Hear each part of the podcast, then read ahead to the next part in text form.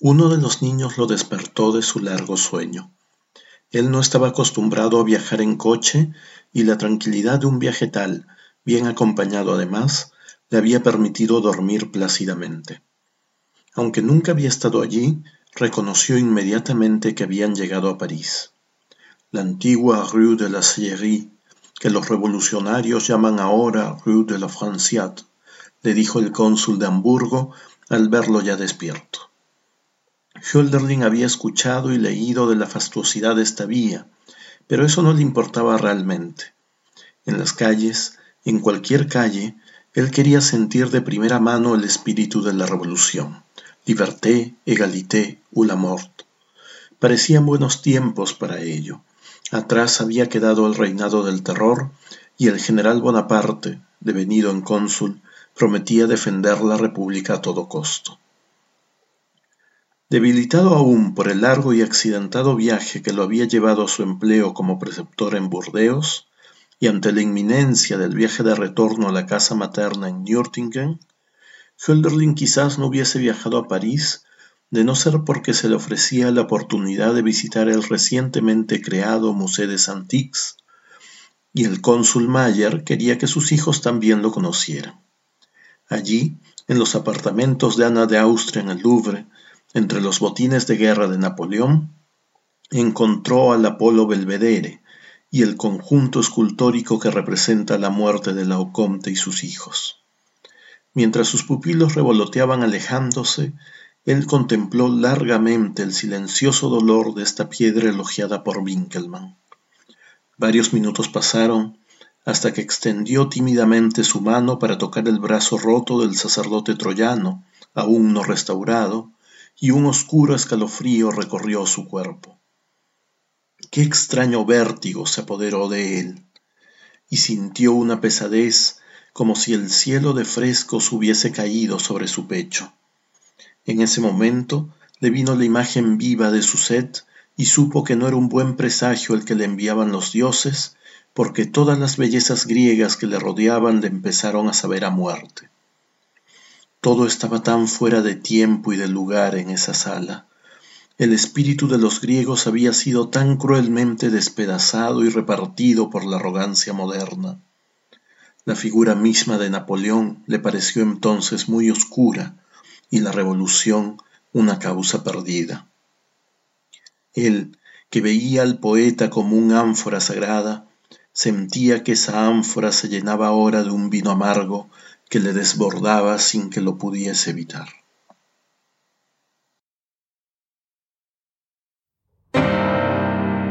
El Grupo de Investigación en Arte y Estética y el Centro de Estudios Filosóficos de la Pontificia Universidad Católica del Perú, junto al Goethe Institut de Lima, presentan Hölderlin, Poesía y Pensamiento en tiempos de miseria.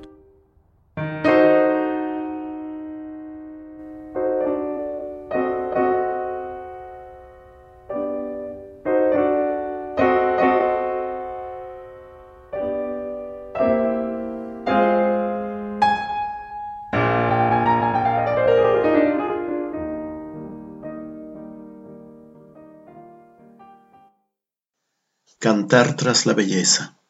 El heroísmo trágico de Hiperión. Hiperión o el eremita en Grecia es la primera gran obra poética de Friedrich Hölderlin, compuesta en dos partes que fueron publicadas respectivamente en 1797 y 1799. En ella se cuenta la vida de Hiperión, un griego moderno que tras profundas y dolorosas experiencias vuelve a su patria para vivir como un eremita, alejado de los intereses de los hombres y con nostalgia de una ya perdida belleza primordial que antaño impregnaba la vida humana y que ahora solo puede buscarse en la naturaleza.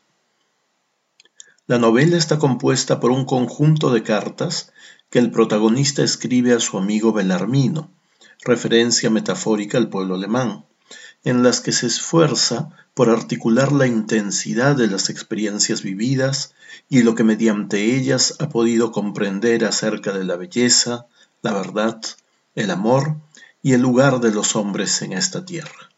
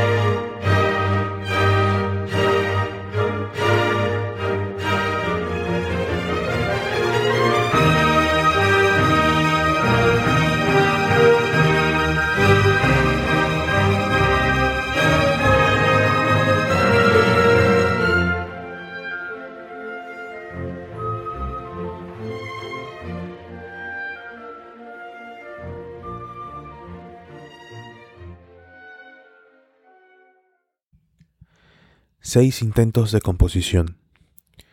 Pueden distinguirse hasta seis etapas en la composición de Hiperión, que se extienden entre los años 1792 y 1798.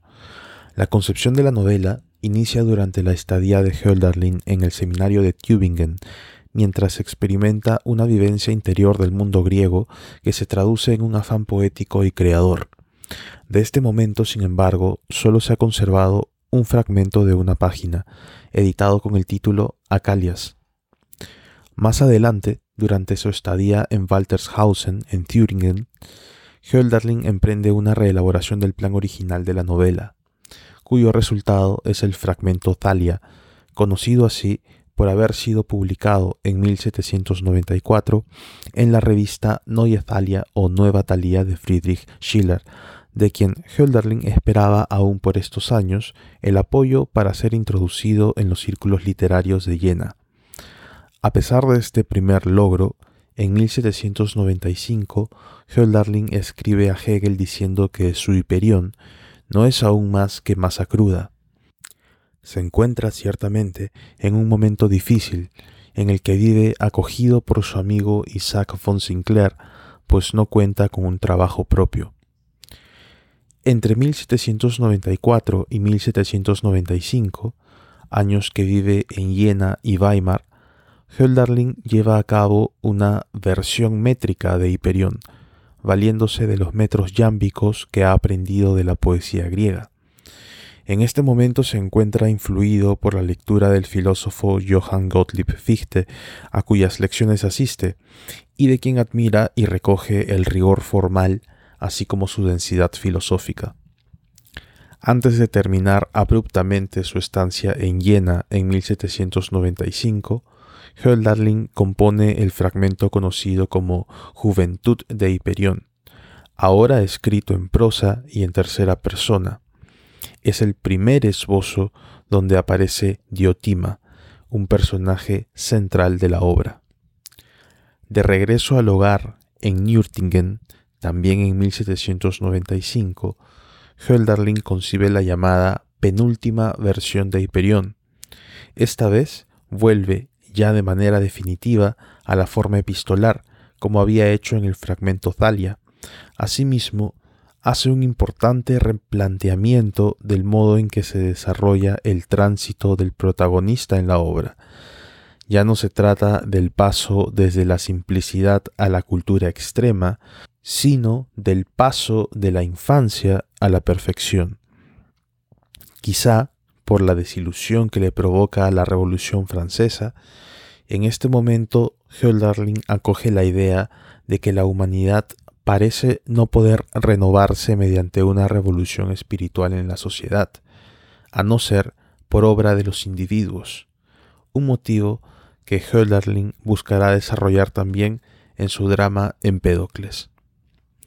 Finalmente, entre los años 1796 y 1798, en la época que pasa en Frankfurt como preceptor de los hijos de la familia de Jacob Gontard, Hölderlin compone el borrador de la versión definitiva hasta que en 1797 se publica el primer volumen de la novela y en 1799 el volumen segundo.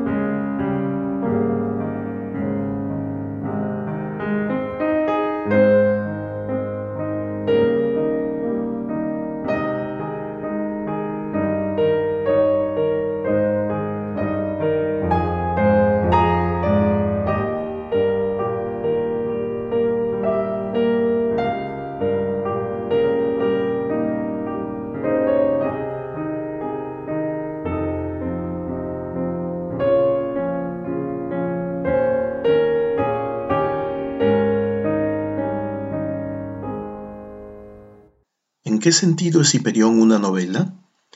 El crítico Karl Kons, en una recensión de 1801, afirma que Hiperión es más que una novela, un poema, un poema lírico del más amplio desarrollo.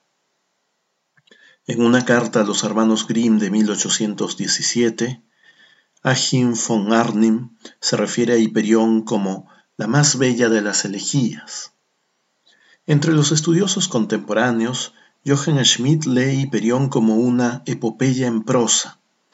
Sin embargo, según su amada Suzette Gontard, Holderlin llamaba novela a su obra, aunque ella misma la viera como un bello poema. Pienso que para la reflexión seria se necesita un estado de ánimo totalmente tranquilo, un ser dispuesto, sin preocupaciones. Ahora siento mayor necesidad de mecerme en sueños, y por ello me acomoda más una novela contada de forma interesante que los más hermosos escritos de nuestra época. Leyendo me he dado cuenta de que tú también denominas a tu querido Hiperión novela, cuando yo siempre lo he visto como un bello poema. Debe tenerse en cuenta que cuando se publica Hiperión, novela es todavía un término con un significado bastante amplio, utilizado para referirse a toda composición que no se inscribiera fácilmente dentro de los géneros clásicos, como la oda, la epopeya o el drama. Así, Friedrich Schlegel, cuya novela Lucinde es un caso ejemplar de este tipo de composiciones en los inicios del romanticismo alemán, escribe en su ensayo Diálogos sobre la poesía, no puedo imaginarme una novela sino compuesta de relatos, de cantos, que son, y de otras formas. Al respecto, Anacleto Ferrer, editor y traductor de las obras de Hölderlin al castellano y profesor de la Universidad de Valencia, comenta lo siguiente. Entre la primavera de 1792, en que Hölderlin comunica por primera vez su decisión de escribir una novela, y el otoño de 1799, en que aparece publicado el volumen segundo de la versión definitiva de Hiperión, el autor acomete su empresa novelística en seis ocasiones. El trabajo de Hölderlin en la novela está acompañado de constantes dudas que no sería justo atribuir sin más al temperamento inestable del poeta o a la perplejidad del narrador debutante. En los años en que escribe Hiperión, la novela todavía no goza de un reconocimiento completo como género específicamente moderno. En las postrimerías del siglo XVIII, la novela es todavía un género experimental. Pero, ¿por qué se enciende con tal vehemencia en el poeta el deseo de escribir una novela? La respuesta es doble. La articulación de recursos literarios de diversa índole es, hacia 1800, una propiedad característica de la novela, elevada al rango de programa en la teoría romántica. La incursión en esta terra incógnita habrá de permitirle a Hölderlin integrar elementos líricos, narrativos, filosóficos y aun oratorios como las partes de un todo. Además, quien anhela poder vivir un día de los frutos de su pluma debe empezar a granjearse el favor de los lectores y de las lectoras, que empiezan a ser muy numerosas y aficionadas al género. Asimismo, se suele relacionar la novela de Hölderlin con el género de las novelas de formación o aprendizaje, Bildungsroman, las cuales nos presentan la evolución espiritual de su protagonista, como ocurre en el Wilhelm Meister de Goethe. El carácter biográfico y pedagógico de este tipo de composiciones se ve reforzado en Hiperión al tomar la forma de una novela epistolar, con lo cual toma el tono de una autobiografía reflexiva. Profesor Ferrer.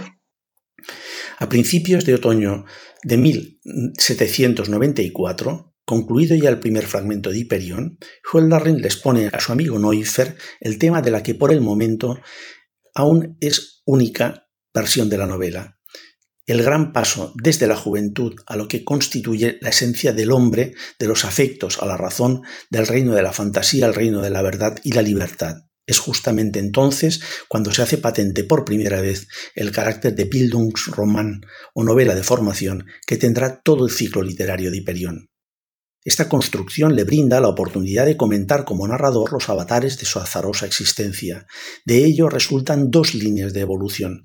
En la primera se desarrolla Hiperión en el curso de su vida pasada. En la segunda se va transformando el narrador conforme va tomando posiciones sobre su propia historia.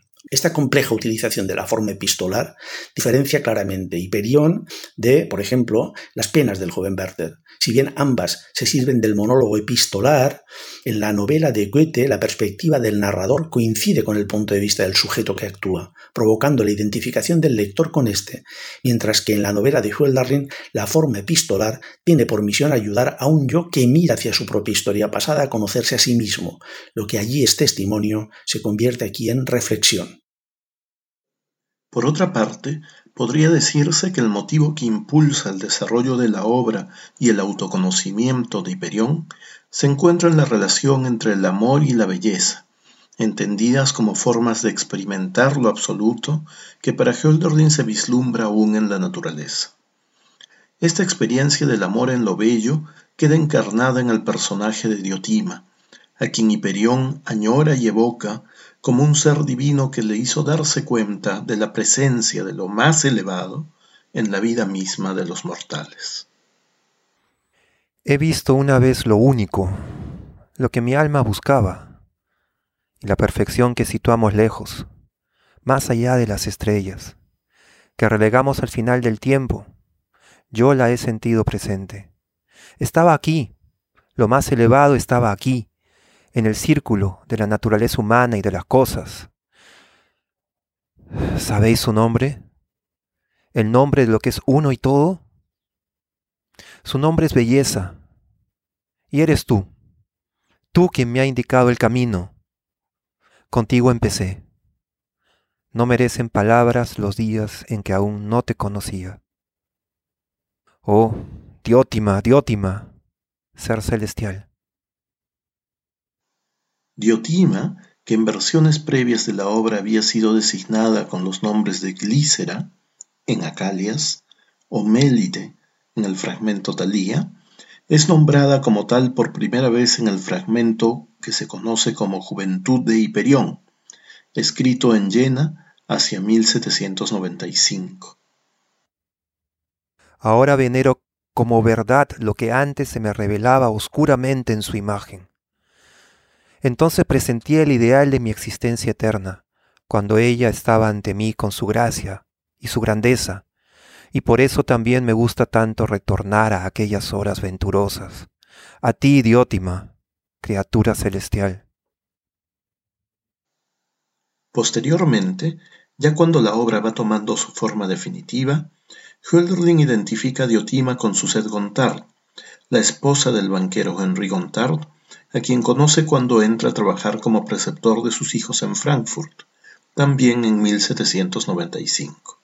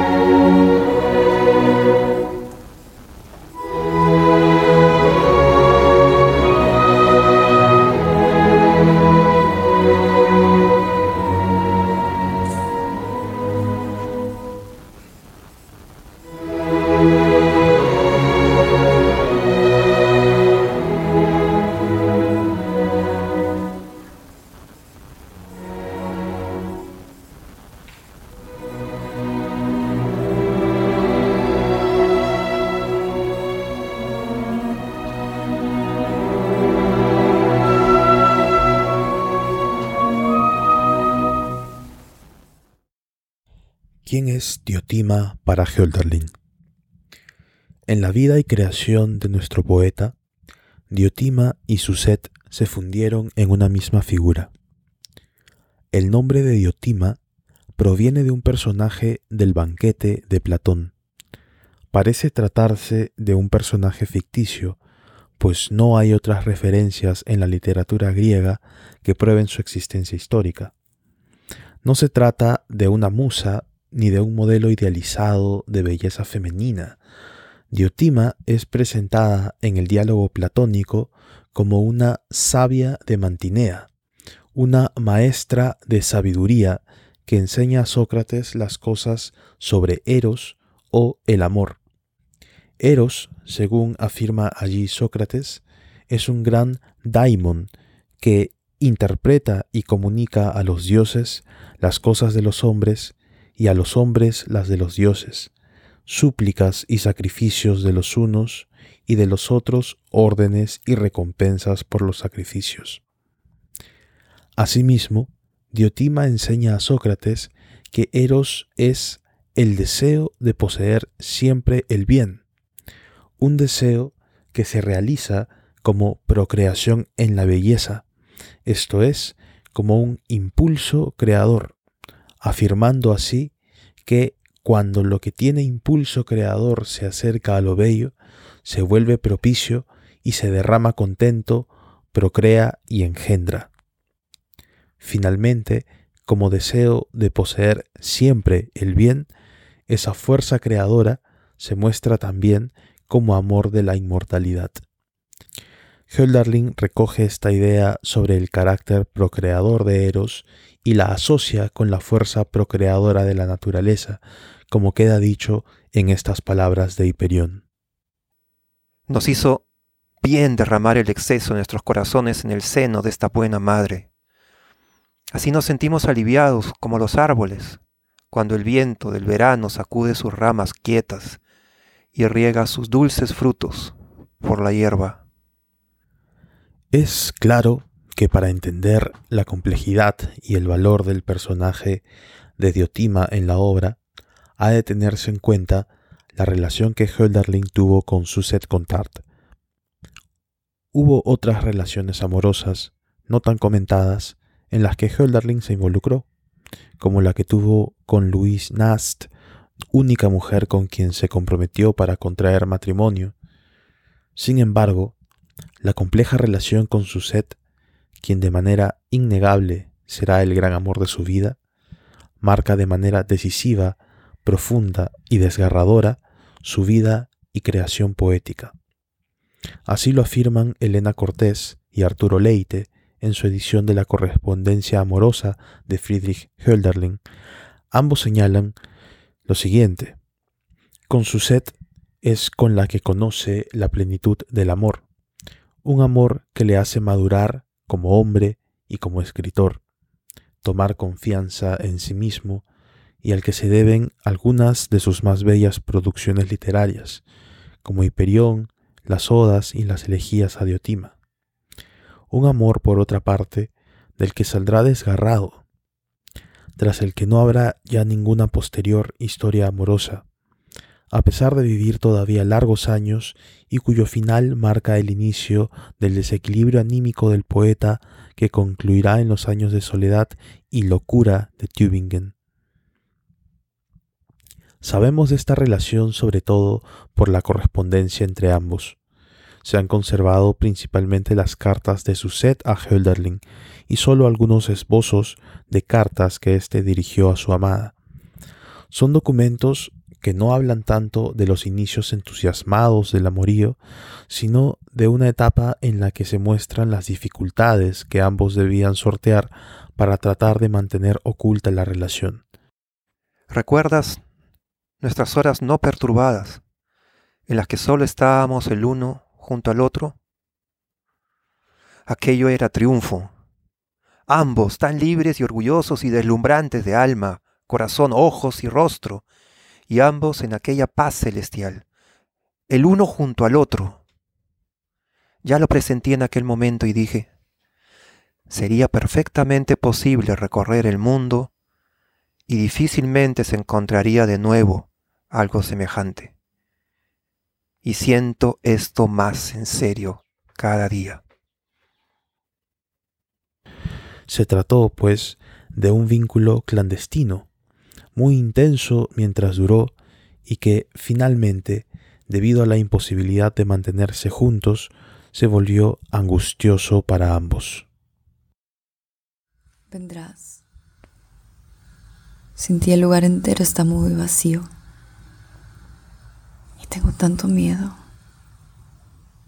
¿Cómo podré volver a encerrar y conservar dentro de mi pecho los sentimientos que palpitan en él con tanta fuerza por tu causa? Si no llegaras a venir.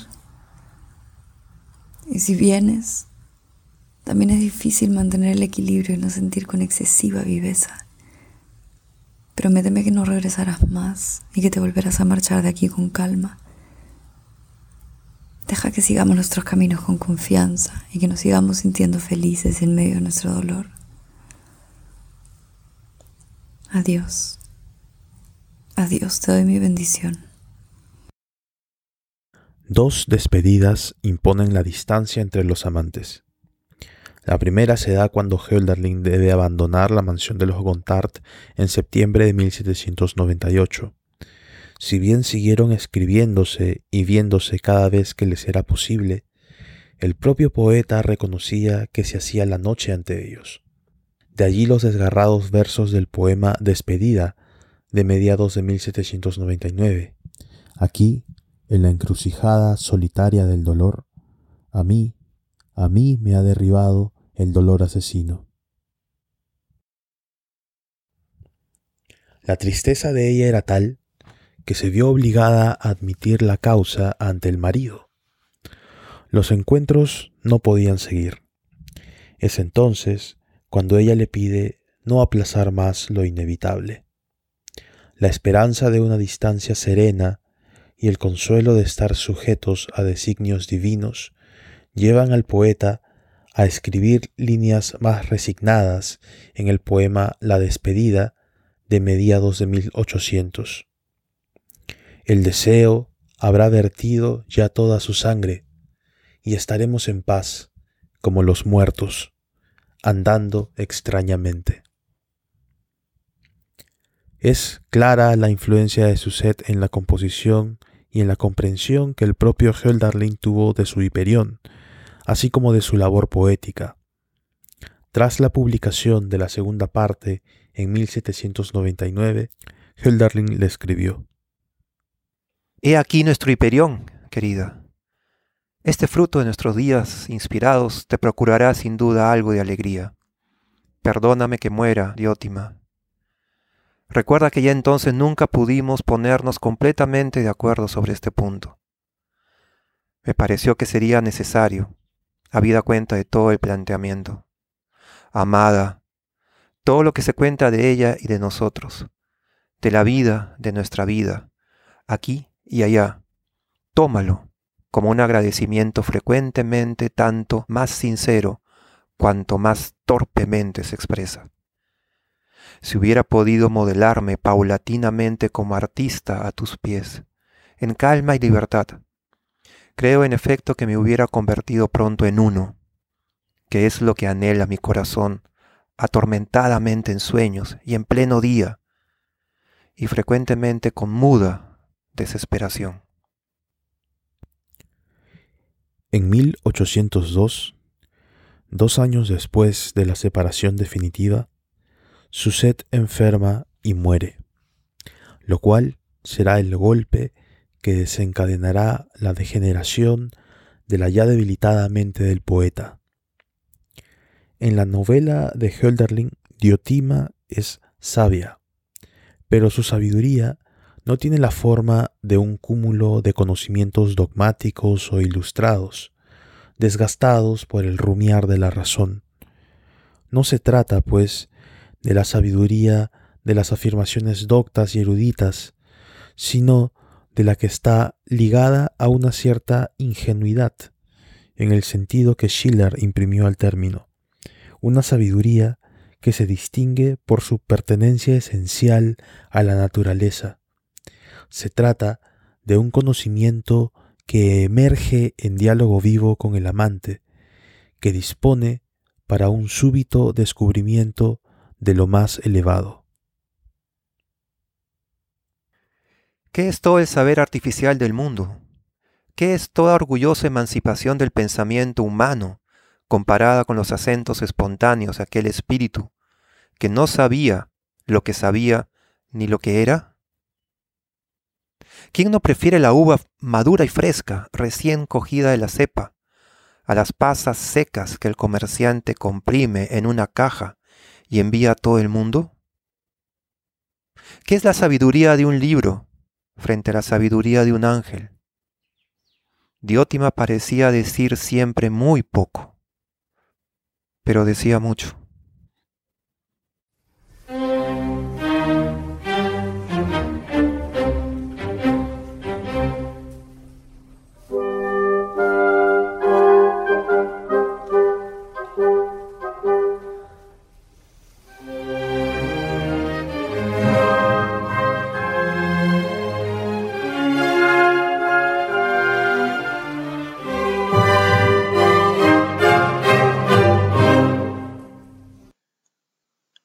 Y la exigencia de una filosofía estética. Estas reflexiones sobre el saber llevan a Hölderlin a concebir la filosofía como una ciencia, aún en su sentido griego de episteme, que guarda una estrecha relación con la poesía, como si en ésta radicase el origen de aquella. Esta comprensión de la filosofía y de la ciencia se basa en una interpretación radical de la antigua cultura griega, y resulta determinante para entender la obra de Hölderlin, donde el pensamiento y la palabra poética confluyen. Así lo comenta el profesor Anacleto Ferrer. Hölderlin encarna ese tipo de personaje providencial que condensa sin fracturas la doble condición de poeta y de filósofo. Hölderlin no desarrolla su pensamiento filosófico en un corpus separado, sino que aquel impregna la totalidad de su quehacer literario. Es cierto que se conserva de él una colección de textos ensayísticos que ha sido objeto de interés creciente por parte de los investigadores, pero sus ensayos son sólo momentos de un pensamiento en proceso que alcanza su plenitud en la obra poética, narrativa y dramática. Wolfgang Binder ha demostrado a quienes solo ven en la obra de Hölderlin reflejos del pensamiento idealista en ciernes que Hiperión es un análogo de la naciente filosofía idealista del espíritu, el único que ha producido la literatura alemana. Y no porque el autor exprese ideas, y no porque sentencia al modo idealista, sino porque en su forma artística acontece idealismo. Entre el fragmento de Hiperión y la versión definitiva redacta Hölderlin al menos tres borradores, en los que tiene lugar su confrontación con la filosofía contemporánea, que son de capital importancia para comprender tanto la maduración conceptual del poeta como la génesis de su obra posterior. La idea de una filosofía a la que pertenece un saber impulsado por una fuerza estética había sido formulada ya en el llamado Programa de Sistema más antiguo del idealismo alemán, documento que habría sido fruto de un vivo diálogo entre Hölderlin y sus amigos Hegel y Schelling durante su estadía en Frankfurt entre 1796 y 1798, es decir, la época que coincide con la elaboración de la versión definitiva de Hiperión. Este documento, que nos ha llegado solamente como un texto fragmentario, es una suerte de manifiesto filosófico, y en ese sentido parece servir de fundamento a las ideas que Hölderlin desarrollará poéticamente en su novela. El escrito, que bien puede considerarse como un texto fundacional del idealismo filosófico, destaca por la manera en que la exigencia de una filosofía estética se presenta como el punto de partida para una crítica de la noción moderna de ciencia, que ha surgido, por el contrario, en lucha abierta con la poesía y con el mito, habiéndose alejado así de la vida de los hombres y de la comprensión de sus vínculos espirituales con la naturaleza. En dicho texto se declara lo siguiente.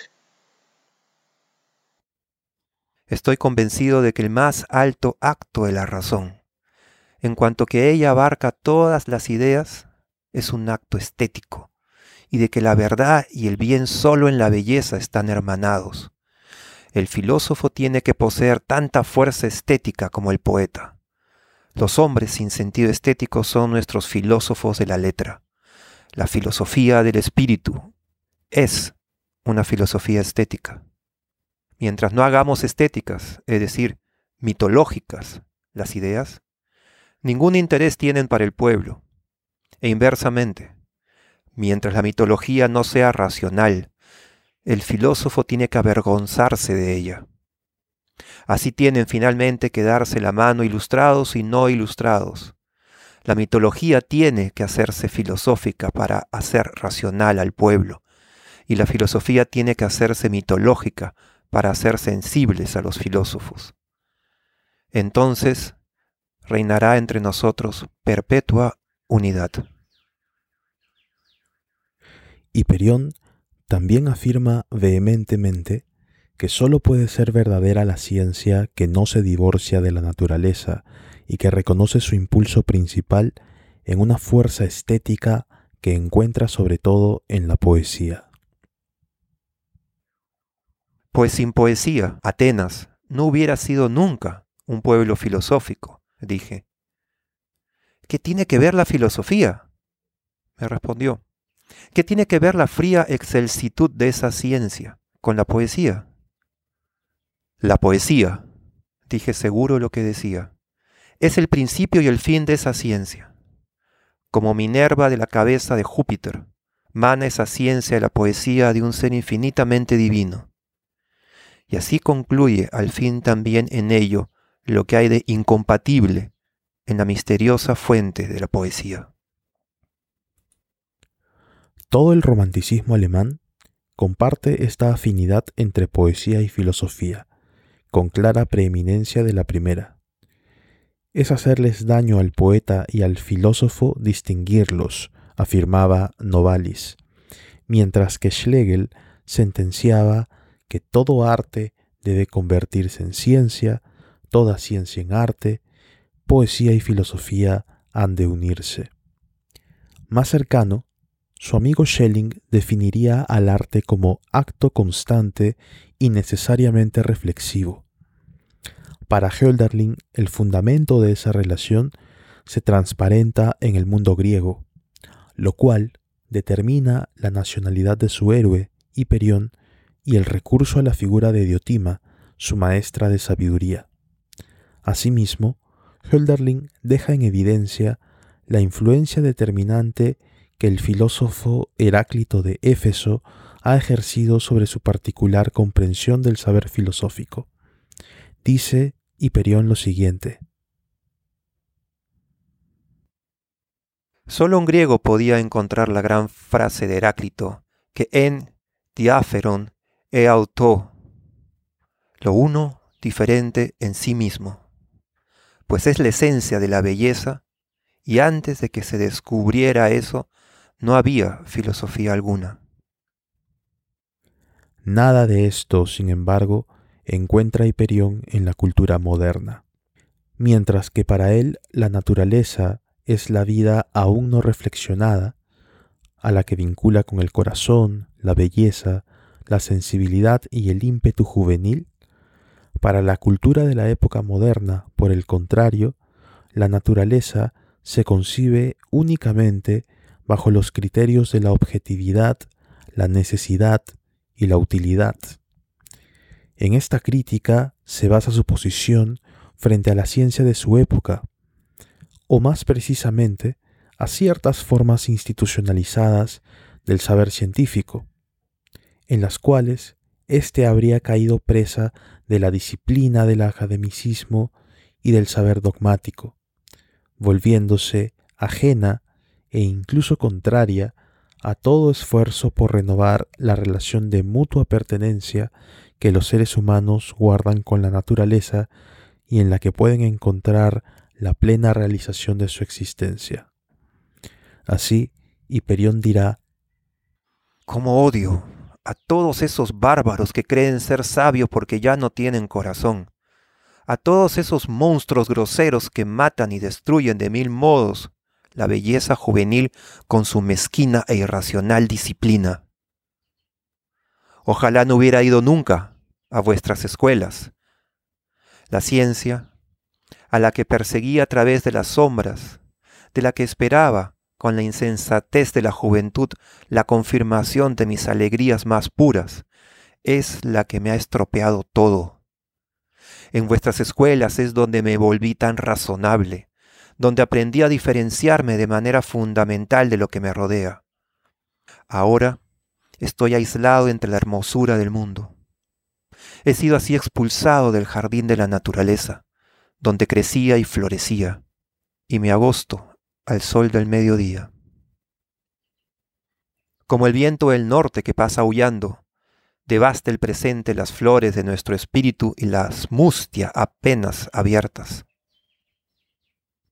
¿Por qué estamos excluidos nosotros del hermoso ciclo de la naturaleza? ¿O es válido también para nosotros? Quisiera creerlo. Pero hay en nosotros algo, la ambición irresistible a hacer todo, que como el titán del Etna, brota enojada desde las profundidades de nuestro ser.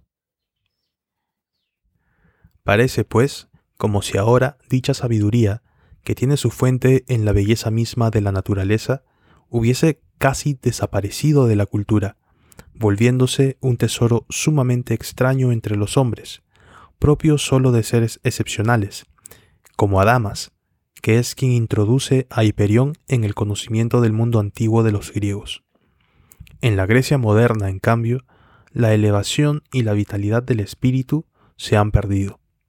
La Grecia de Hiperión aparenta ser divina y espiritual cuando ya no quedan de ella más que ruinas convertidas en trofeos de guerra. Por ello, dice Hiperión, Dichoso el hombre al que una patria floreciente alegra y fortifica el corazón. A mí, cuando alguien me recuerda la mía, es como si me tirasen a un charco, como si clavaran sobre mí la tapa del ataúd, y cuando alguien me llama griego, siento como si acabara de echarme al cuello el collar de un perro.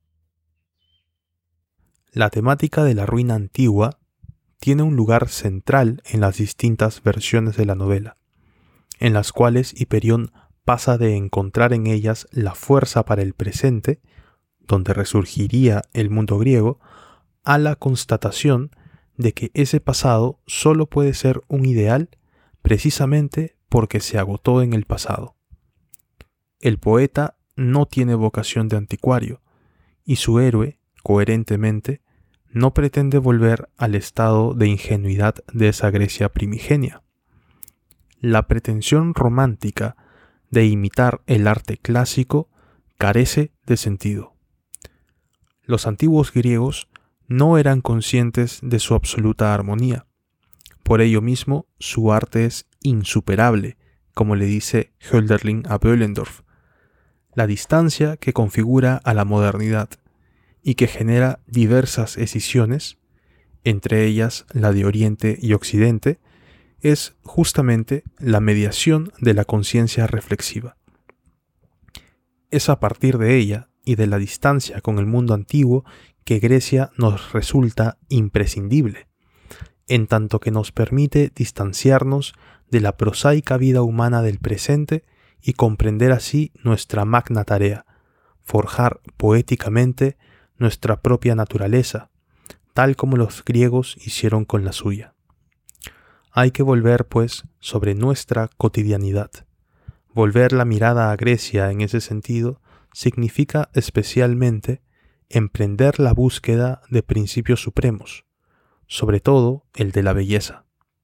Ahora bien, los maestros griegos muestran que esto solo es posible si se reconoce tal belleza hasta en las cosas más pequeñas y aparentemente insignificantes del mundo. Por ejemplo, de uno de esos maestros, del oscuro Heráclito, cuenta Aristóteles que dijo a los extranjeros que querían hacerle una visita, pero que cuando al entrar se quedaron parados viéndolo calentarse frente a un horno, que los invitaba a entrar con confianza a su modesto aposento, pues también allí estaban los dioses. Del mismo modo, pensando siempre en Diotima, Hiperión le escribe a Belarmino que es, no lo olvidemos, el pueblo alemán. Mil veces me he reído, en la alegría de mi corazón, de esas gentes que suponen que a un espíritu elevado debe serle imposible saber cómo se prepara una verdura. La razón moderna es como Fausto en su gabinete. Prescinde de lo sagrado, lo mismo que se aparta del mundo.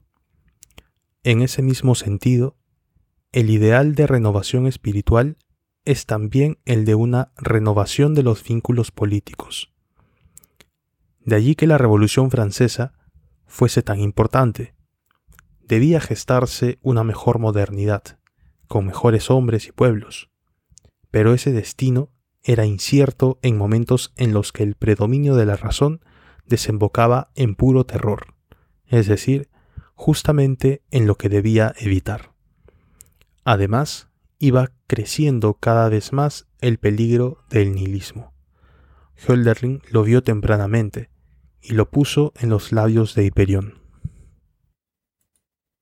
Ya te lo he dicho una vez, ya no necesito ni a los dioses ni a los hombres. Sé que el cielo está muerto, despoblado, y la tierra, que antes desbordaba de hermosa vida humana, se ha vuelto casi como un hormiguero. Pero aún hay un lugar donde el antiguo cielo y la tierra antigua me sonríen. En ti olvido a todos los dioses del cielo y a todos los hombres divinos de la tierra. ¿Qué me importa el naufragio del mundo? De lo único que sé es de mi isla bienaventurada. Frente a ello, Diotima responde con amistosa seriedad. Le muestra que una realidad tiránica puede ser formativa y que el corazón libre no puede apartarse de los necesitados. Así pues, el hombre moderno conquistó su autonomía por medio de la razón, pero ella también empobreció su espíritu. Lo agotó en la búsqueda de una paz interior, meramente individual, enajenándole del mundo y de la convivencia social. En la comprensión histórica de Hölderlin, todo esto era inevitable, pero lo es también dar el siguiente paso, salir de ese mundo de la necesidad, de la angustia y de la noche, sortear el peligro del nihilismo mediante el contacto con la naturaleza y el ideal de belleza que le muestra Diotima hasta el final. Ella reconcilia a Hiperión con los hombres y por lo tanto con lo uno diferente en sí mismo. Gracias a ella, se convierte en el mediador entre dioses y hombres. Hay un tiempo para el amor, como hay un tiempo para vivir en la cuna feliz. Pero la vida misma nos arranca de ahí. Hiperión, Hiperión, creo que has nacido para grandes cosas, no te desconozcas. La falta de ocasión es lo que te ha retenido. Nada iba lo bastante deprisa para ti. Eso te abatió.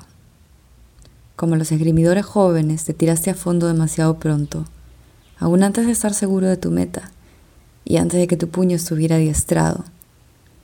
Y como naturalmente fuiste tocado más veces de las que tú tocaste, te entró miedo y dudaste de ti y de todo, pues eres tan sensible como violento pero nada se ha perdido por eso. Si tu carácter y tu actividad no hubieran madurado tan pronto, no sería tu espíritu lo que es, no serías el hombre pensante, el hombre que sufre, el hombre agitado que eres. Créeme, no habrías reconocido nunca de una forma tan pura el equilibrio de la hermosa humanidad si tú mismo no lo hubieras perdido de tal forma. Tu corazón ha encontrado por fin la paz, así quiero creerlo y lo comprendo. Pero ¿piensas realmente que has llegado a la meta? ¿Quieres encerrarte en el cielo de tu amor y dejar secarse y enfriarse a tus pies al mundo que te necesita? Tienes que descender como el rayo de luz, como la lluvia refrescante tienes que bajar a la tierra mortal, tienes que iluminar como Apolo, sacudir y vivificar como Júpiter. Si no, no eres digno de tu cielo. Te lo ruego, vuelve otra vez a Atenas y fíjate también en los hombres que caminan entre sus ruinas, en los rudos albaneses y en los otros griegos, buenos e infantiles, que con una danza alegre y un cuento sagrado se consuelan de la ultrajante tiranía que pesa sobre ellos. ¿Puedes decir que te avergüenzas de ese tema? Yo opino, sin embargo, que sería formativo. ¿Puedes apartar tu corazón de los necesitados? No son malos, no te han hecho ningún mal.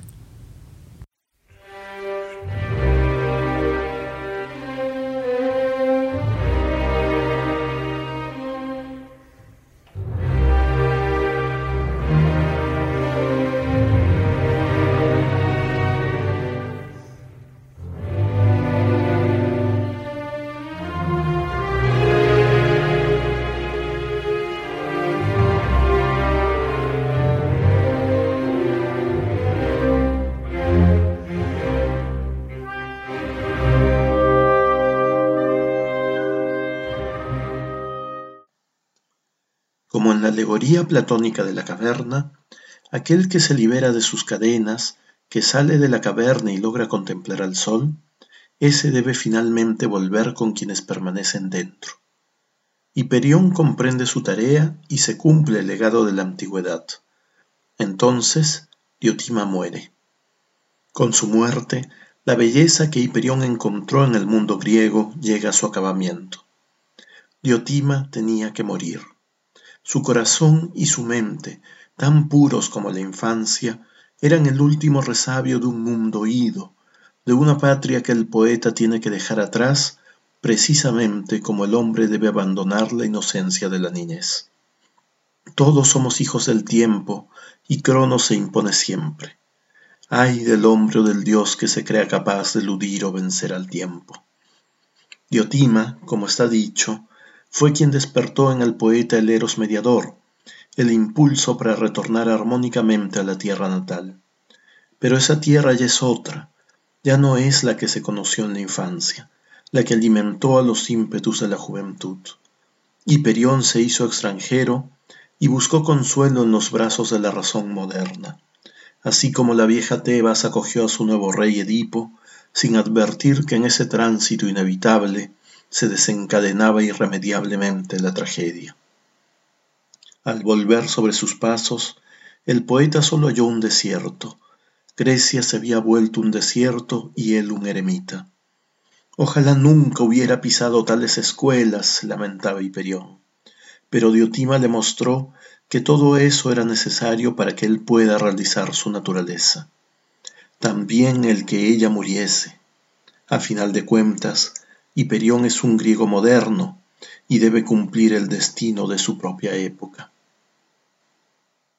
Mientras esperaba la impresión de la segunda y última parte de su novela, Hölderlin veía cada vez más claramente la necesidad de una separación definitiva entre Suzette y él.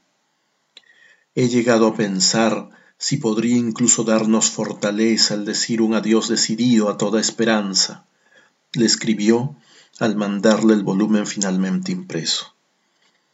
Y le pidió disculpas por el destino de la sabia de Mantinea. Suset se había opuesto innumerables veces a la muerte de Diotima, pero quizás porque la terminó comprendiendo y aceptando, supo lo que ella misma debía hacer para que su amado continuase su camino al Parnaso. Con letra apresurada y temblorosa, le escribió el último adiós, sus últimas palabras son apenas legibles, parecen decir amor y cielo. ¿Podía el poeta encontrar su camino en estos tiempos de miseria? Hölderlin asumió una resignada serenidad y se apoyó en los amigos de Stuttgart. Su fuerza más inextinguible, sin embargo, provenía de su fe en la brújula que le ofreció su sed Diotima. Sí es cierto que la tragedia no se resuelve, pero ahora sabe por su propia experiencia que las decisiones deben permanecer para que en ese entre tenga lugar la armonía entre los opuestos y la unión con todo.